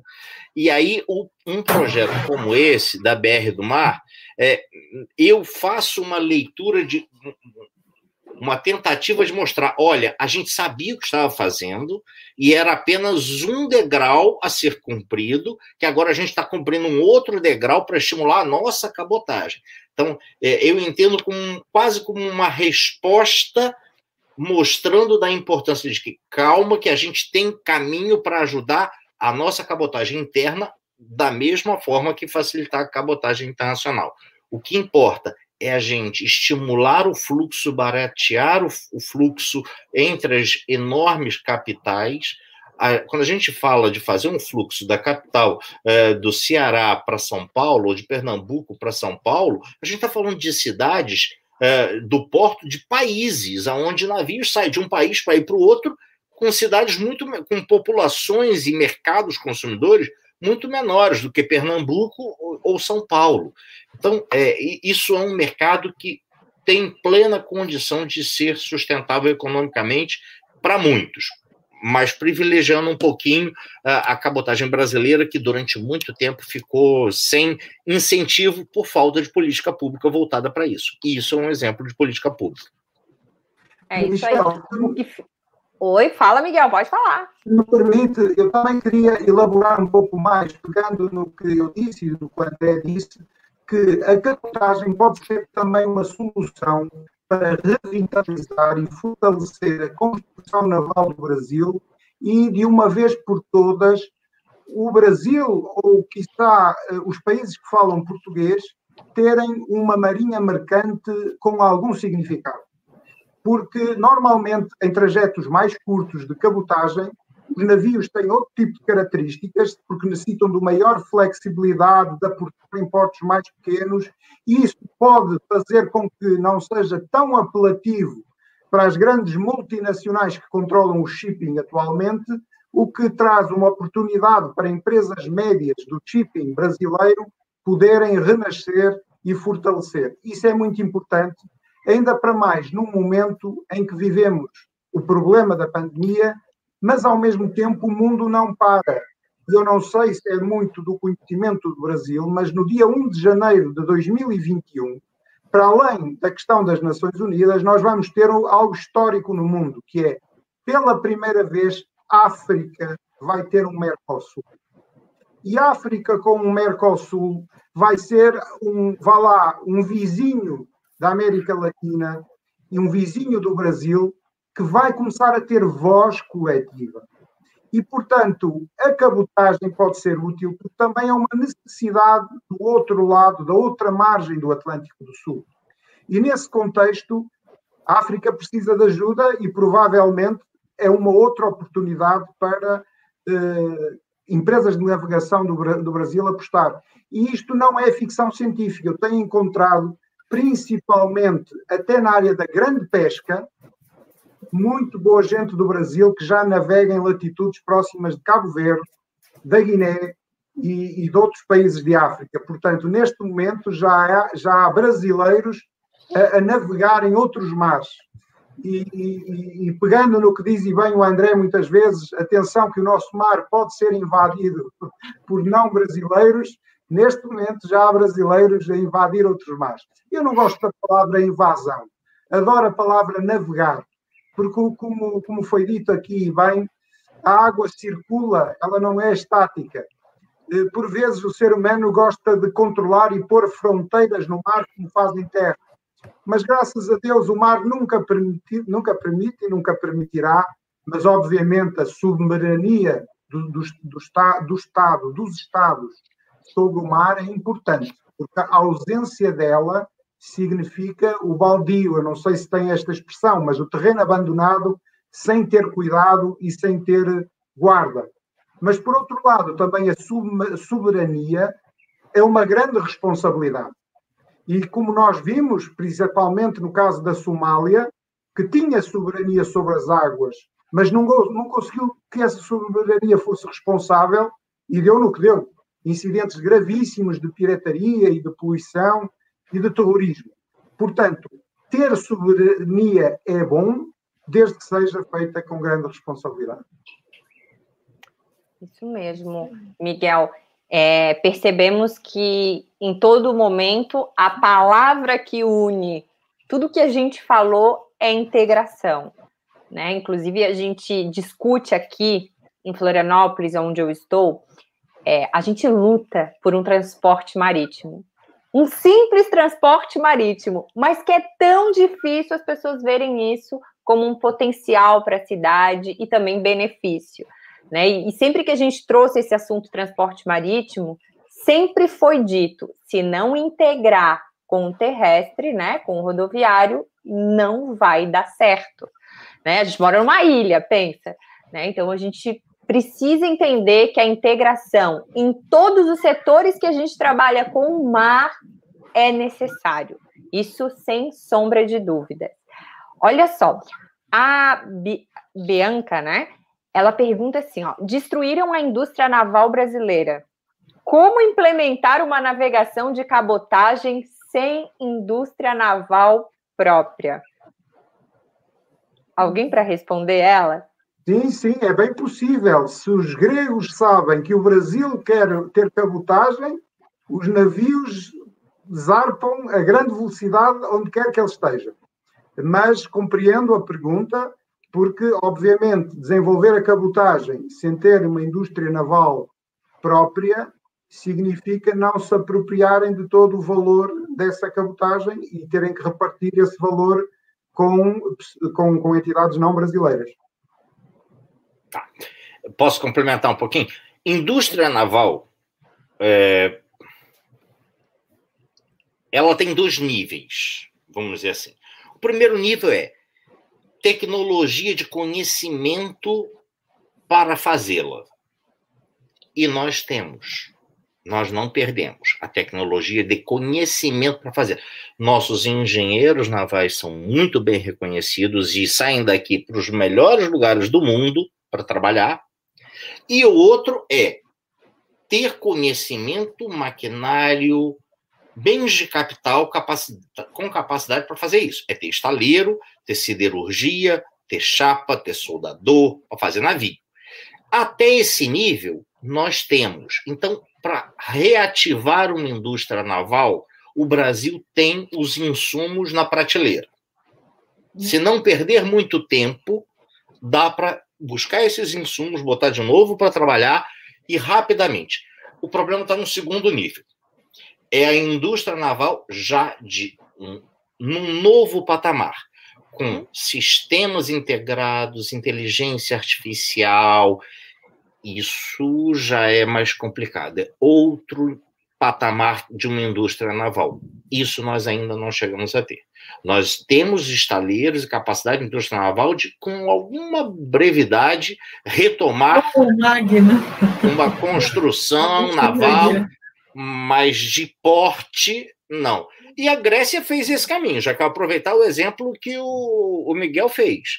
A Grécia não se preocupou em fazer navios top uh, no início, não. O negócio era fazer volume e ter navio com bandeira grega para ganhar dinheiro.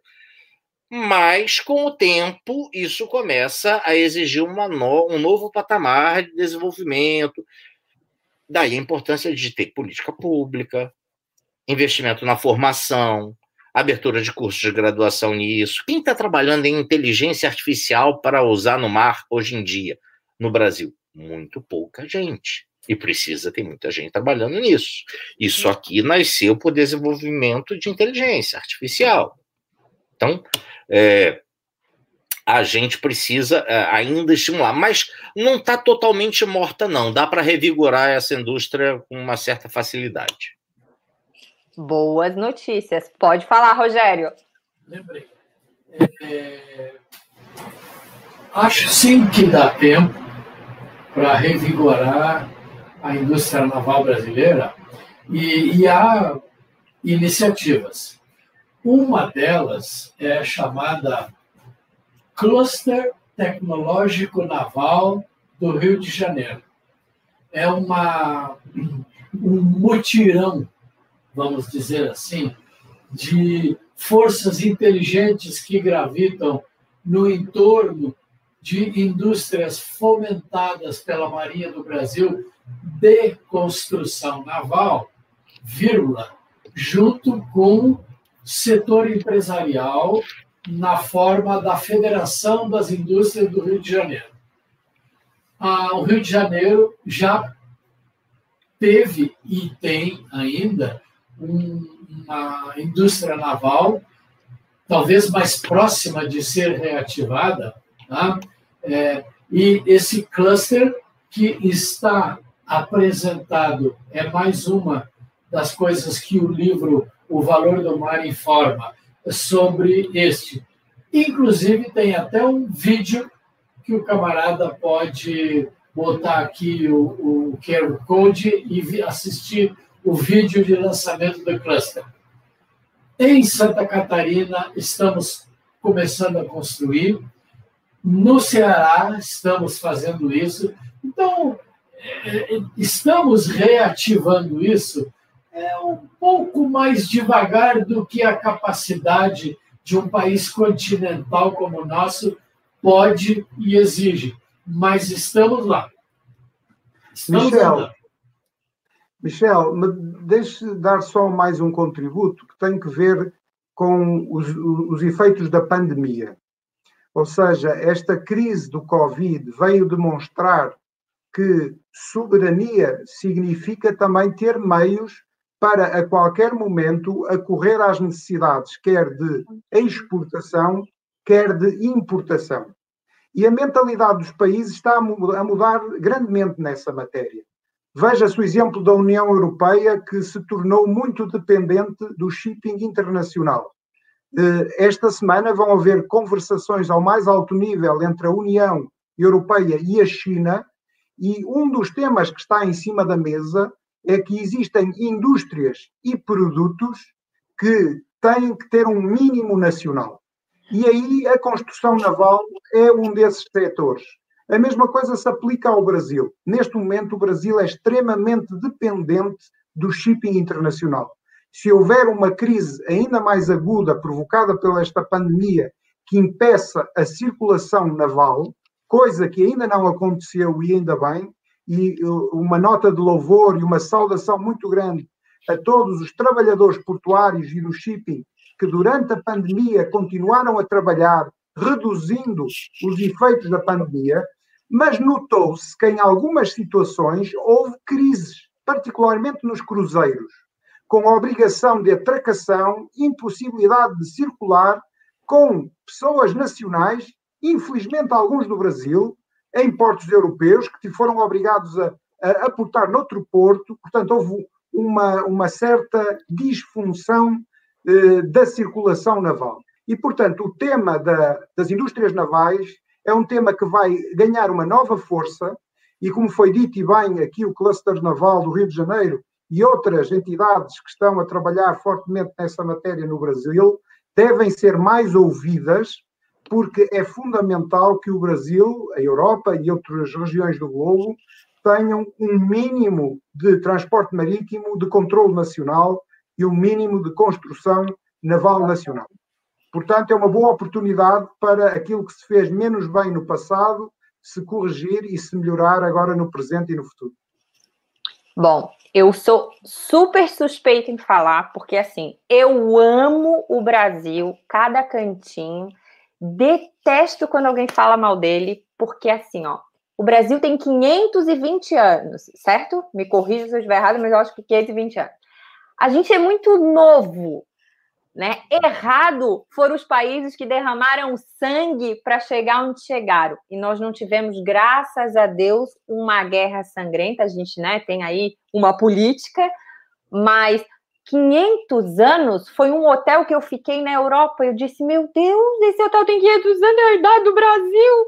Então, assim, ó, a gente ainda, claro, perto do mundo, a gente também tá. A gente é muito jovem, né? E a gente tem muito para crescer. O Brasil é uma potência sem igual, né? E o tamanho do Brasil, perto de outros países, ele é um continente e é difícil, claro que é né? Mas a gente tem problemas como todos os outros países já tiveram.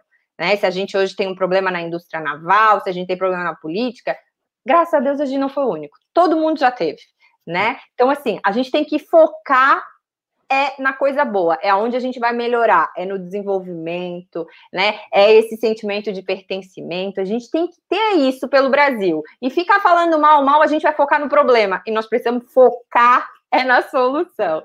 Então, eu, um assunto que eu vi no livro me chamou a atenção, eu fiz uma pesquisa rápida, foi sobre energia, né? Energia offshore, energia eólica. Aí pesquisei lá e vi que eu nunca tinha visto, eu, né, visitado, mas que a gente tem, né? É, é, até a gente vai ter aí, numa quantidade maior, energias vindas do mar, e eu sempre me questionei isso, gente, o mar tem uma maré inacreditável, sabe? Por que, que a gente ainda não gera energia para nossa cidade, para tudo do mar? Então, eu queria que vocês falassem um pouquinho sobre isso. Assim, a gente está caminhando, né? Graças a Deus, a gente tem bastante energia eólica, mais em terra, né? No Brasil. mas o que, que vocês pesquisaram mais sobre isso? Eu gostaria que a gente pudesse compartilhar esse assunto. Quem vai? Quem começa? Começa, então depois passo a bola para o Miguel, porque ele sabe também muito a respeito disso. Eu acho que um bom exemplo para isso é o que o Estado do Ceará está fazendo. E ele conhece um pouquinho sobre isso. É, nós temos um amigo em comum que tem feito um trabalho lá, é, trabalhando pela Federação das Indústrias do Estado do Ceará, no Observatório da Indústria, é, em que eles fizeram um senhor, eles têm um, um, um, setor específico voltado para a economia do mar e o quanto o Ceará pode desenvolver. E a parte de energia offshore, é, eles têm feito um, um, trabalho fabuloso. Eu acho que o Estado do Ceará é hoje quem tem melhor mapeado qual é, qual é esse potencial energético do mar, é, em especial eólico. É, eu acho que a tua pergunta, Michele, nos direciona para diversos setores, que é, caramba, que potencial energético a gente pode tirar do mar? Verdade, o potencial é enorme. O Brasil não precisa dele tanto quanto outras nações precisam porque nós temos outras energias renováveis de fontes limpas, mas a gente precisa estar na crista da onda de saber aonde e como fazer, porque a gente nunca sabe o futuro energético do país. E isso é bom, e a gente tem alguma iniciativa. A COP tem um trabalho maravilhoso, Miguel também conhece bem, é, nessa pesquisa de energia offshore, aonde fez o doutorado, por exemplo, é, em, em campo do Taiwan, é, é de energia offshore. É, é muito pouco estudado isso ainda no Brasil, mas nós temos um potencial gigantesco. O mar tem outros potenciais para o futuro. É, em termos de biociência, em termos de patrimônio genético, em termos de patentes farmacêuticas, isso, o mar é, novo, é o novo Éden. É de lá que virão grandes descobertas para grandes salvamentos. Afinal de contas, é muito simples de entender. Para qualquer um dá para entender. Se um bichinho, a cada 10 metros de profundidade, a gente dobra a pressão. E o que a gente sente no ouvido, no ouvido já é gigantesco. 10 metrinhos de profundidade. Mas tem bichinho que vive a 4 mil metros de profundidade onde não tem luz nenhuma, onde a água é numa temperatura quase congelante, não tem alimento e o bicho vive nessa situação completamente inóspita. Se ele consegue viver naquela situação onde quase nada vivo conseguiria viver, o potencial que esse bichinho tem de nos ensinar a como curar males que a gente aqui em cima sente é gigantesco. Isso está lá no fundo do oceano. Então, é, a partir do aprendizado de conhecer um pouco da tecnologia marinha, que vem o futuro. No campo dos transportes, vem outro futuro por aí. Por que, que hoje a gente não tem carro autônomo, carro sem motorista? Porque a quantidade de atores que podem interferir. É uma criança que sai correndo do portão, é um cachorro que atravessa, é um bêbado que está do outro lado da rua. É muito grande. Então, o fator tempo-resposta é muito rápido. É complicado você garantir uma boa segurança. No meio do mar, para grandes travessias, por que não ter navio sem ninguém? Navio autônomo. E o que será dos marítimos? Vão ter que se reinventar? E o que será dos navios? Os navios serão navios fantasmas cruzando os oceanos? Portanto, o, o futuro do mar, em termos tecnológico, energético, é gigantesco. Não falta é campo para. Quando eu escuto os jovens falando assim, ah, mas eu não sei o que eu vou estudar, porque eu não sei qual vai ser a profissão do futuro, eu respondo muito fácil: mar. Mar será a profissão do futuro. Estude coisas ligadas ao mar, porque tenha certeza que na profissão do futuro você vai ter onde ser usado. Muito bem. Alguém complementar aí o nosso, Sim, sobre, a nossa aula? Sobre energia, eh, dizer que a água é uma, um dos recursos maiores de produção de energia do Brasil. Desde logo, a sua força de rios e todas as barragens, complexo de barragens, é fundamental. E com isto ajuda-me também a explicar a importância da visão integrada do mar e da água. Porque se nós pensarmos só numa barragem para produzir energia, nós às vezes esquecemos as eclusas. Se esquecemos as eclusas, nós matamos a cabotagem. E por aí fora.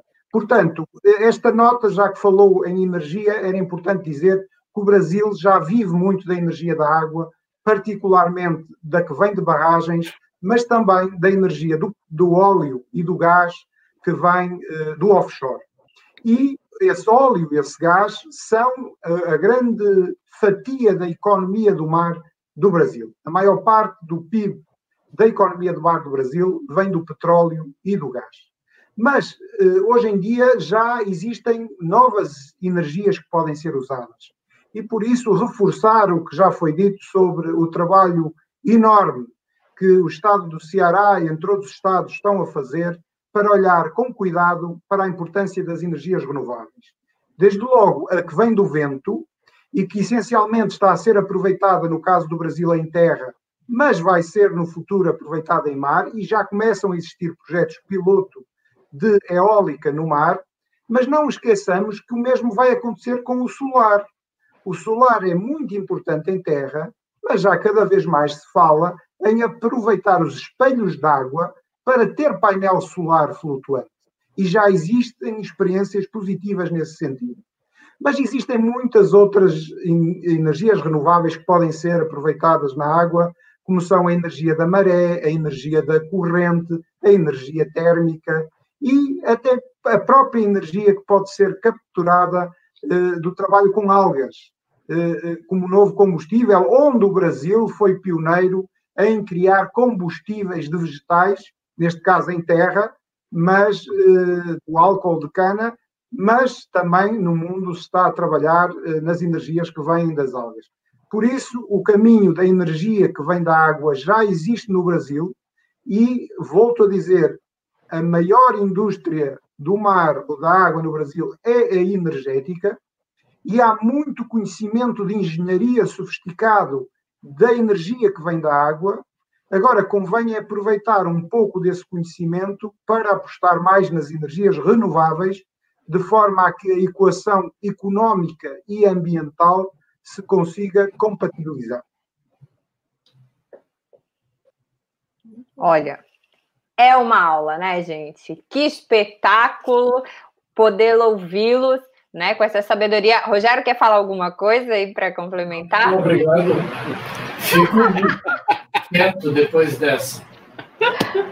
Gente, a gente já está quase com duas horas de live, né? Então vamos aproveitar agora o domingo para a gente jantar também com a família, né? Aproveitar esse finalzinho. Eu gostaria de agradecer demais a presença de todos vocês, né? E falar para quem está nos assistindo compra o livro que eu tenho certeza que você não vai se arrepender.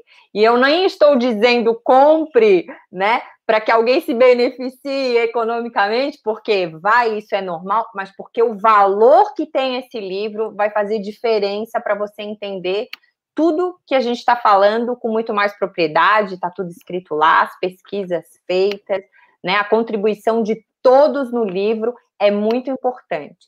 Então, tá aqui o link, não deixa de acessar, tá lá disponível, né? E é uma forma também de a gente homenagear essas pessoas que dedicaram tanto tempo, foram dois anos para fazer o livro, viu? Então, a gente quer discutir muito mais, gente, mas vamos deixar aí para uma próxima live outros, outras matérias importantes sobre o valor do mar. Então, eu vou deixar um minutinho para cada um se despedir, né? Então, é, Sônia, que é a nossa editora, por favor.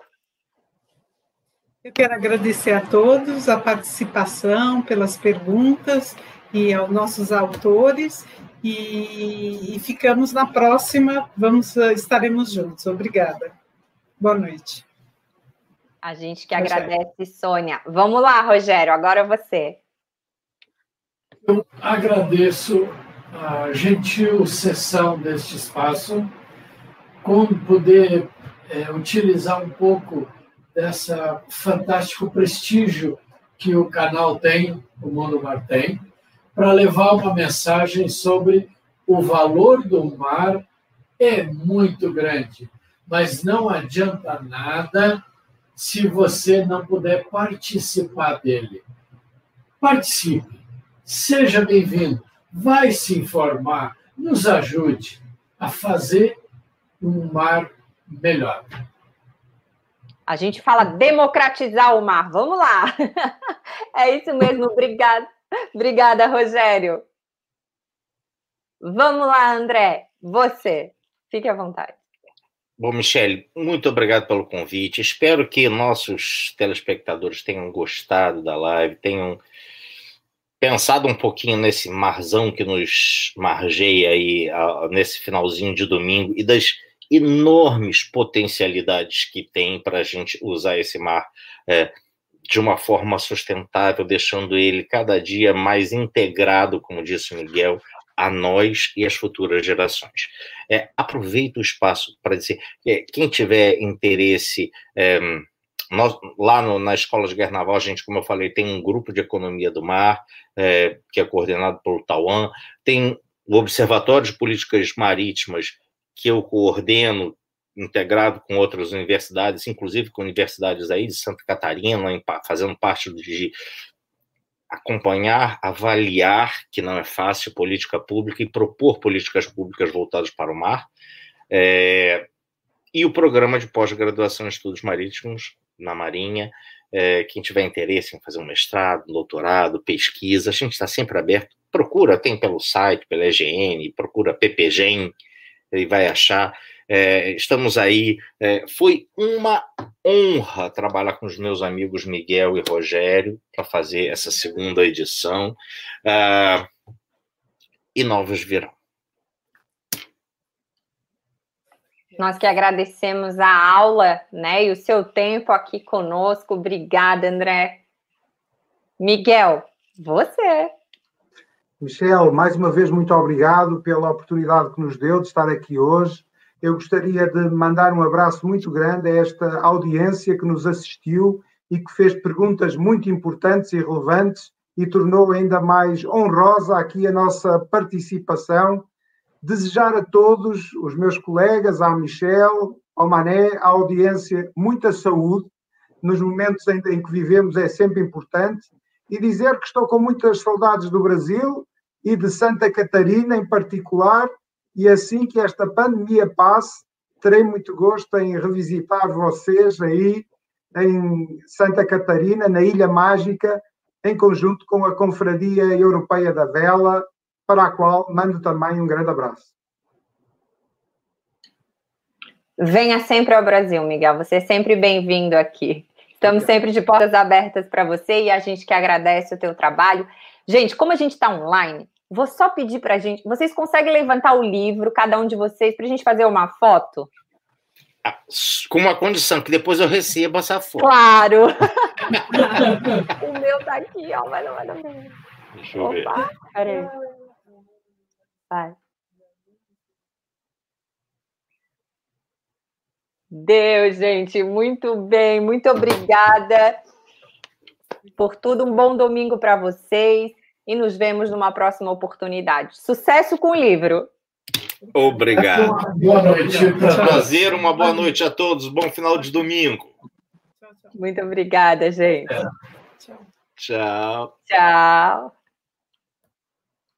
Bom, e continuamos aqui para dizer que no Valor do Mar né? A gente também agradece aí os nossos patrocinadores, que o Mundomar é um oferecimento da TJG Importes, Marina Verde Mar, Tapete Flutuantes TJG Mané Ferrari, Marina Pier 33 e Mundomar Moda Náutica. Muito obrigado e muito obrigada pela audiência de vocês, por estarem aqui conosco nesse final de domingo. Espero que vocês tenham gostado da matéria né? E o, seu valor de mar. Vamos pensar nisso? Vamos lá. Vamos, investe no livro que vai valer a pena. A gente super indica. Então, um ótimo final de domingo a todos vocês e até a nossa próxima live. Tchau, gente.